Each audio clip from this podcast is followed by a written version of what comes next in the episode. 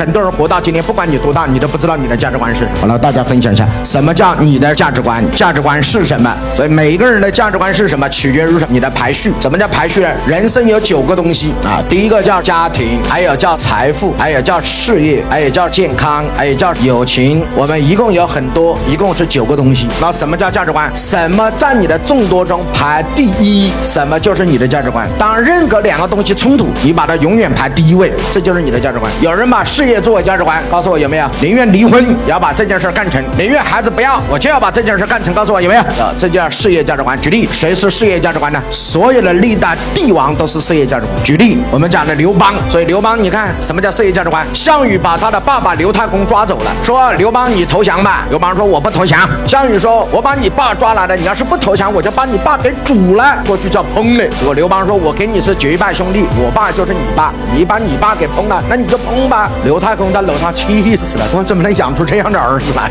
这这这，老子都快被煮了。他说要煮就煮吧。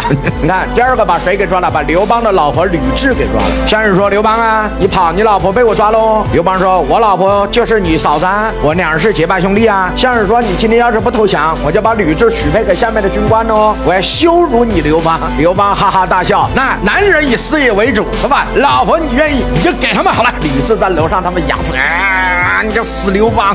你看刘邦是这样，在逃跑的过程中，刘邦的一对儿女鲁元公主和他的太子刘盈在同一个马车上，对，是吧？后面的，项羽的追兵一直在追，结果他让前面的人马车停下，那个驾马车的人吓坏了，说后面都追来了，我们怎么能停呢？他说先把我儿子和女儿放下。他就说这放下他们不是抓走死了吗？他说只要我不死，其他都没死，连儿子和女儿都从马车上赶下来。所以刘邦是绝对的以事业为重，有人事业是他的价值观，有人爱情是他的价值观，有人财富是他的价值观。哎，有还是没有？为了钱什么都不认？哎，有没有？有。所以这叫你的价值观是什么？很简单，在众多的排序中，什么一直排第一？什么就是你的什么？告诉我，价值观。